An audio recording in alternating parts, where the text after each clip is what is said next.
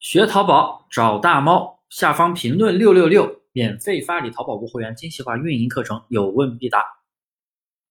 做淘宝无货源，关于蓝海选品、蓝海玩法，大家一定要知道的几件事儿。太多的朋友啊，过于迷恋蓝海，觉得蓝海玩法就是做小类目，而我认为任何类目都是存在于蓝海子类目的。所以呢，我更愿意叫它细分市场。举个例子，像女装类目，大家公认的大类目，很多人觉得竞争力会比较大，就望而却步。但是你必须要知道，女装类目下是有很多个细分市场机会的，比如从风格上、从年龄上、从样式上等等，我们都可以去细分。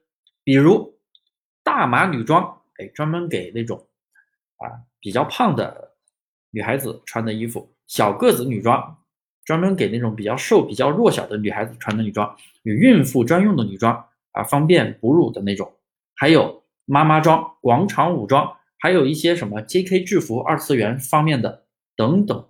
我们是可以把这个大类目细分为多个不同的蓝海市场，细分。还有啊。你千方百计的去查词，通过各种公式去计算，最后好不容易找到一个小的类目。你以为你能找到，别人就找不到了吗？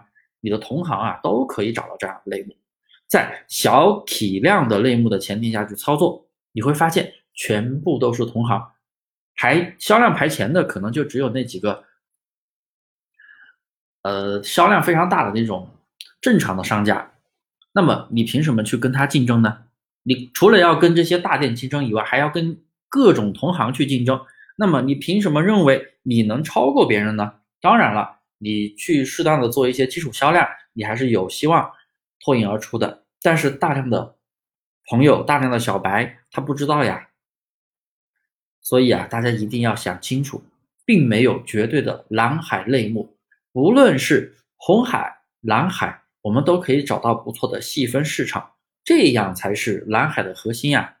那么你听懂了吗？这节课如果没有听懂，有什么问题都可以在评论下方留言，我会一条一条解答。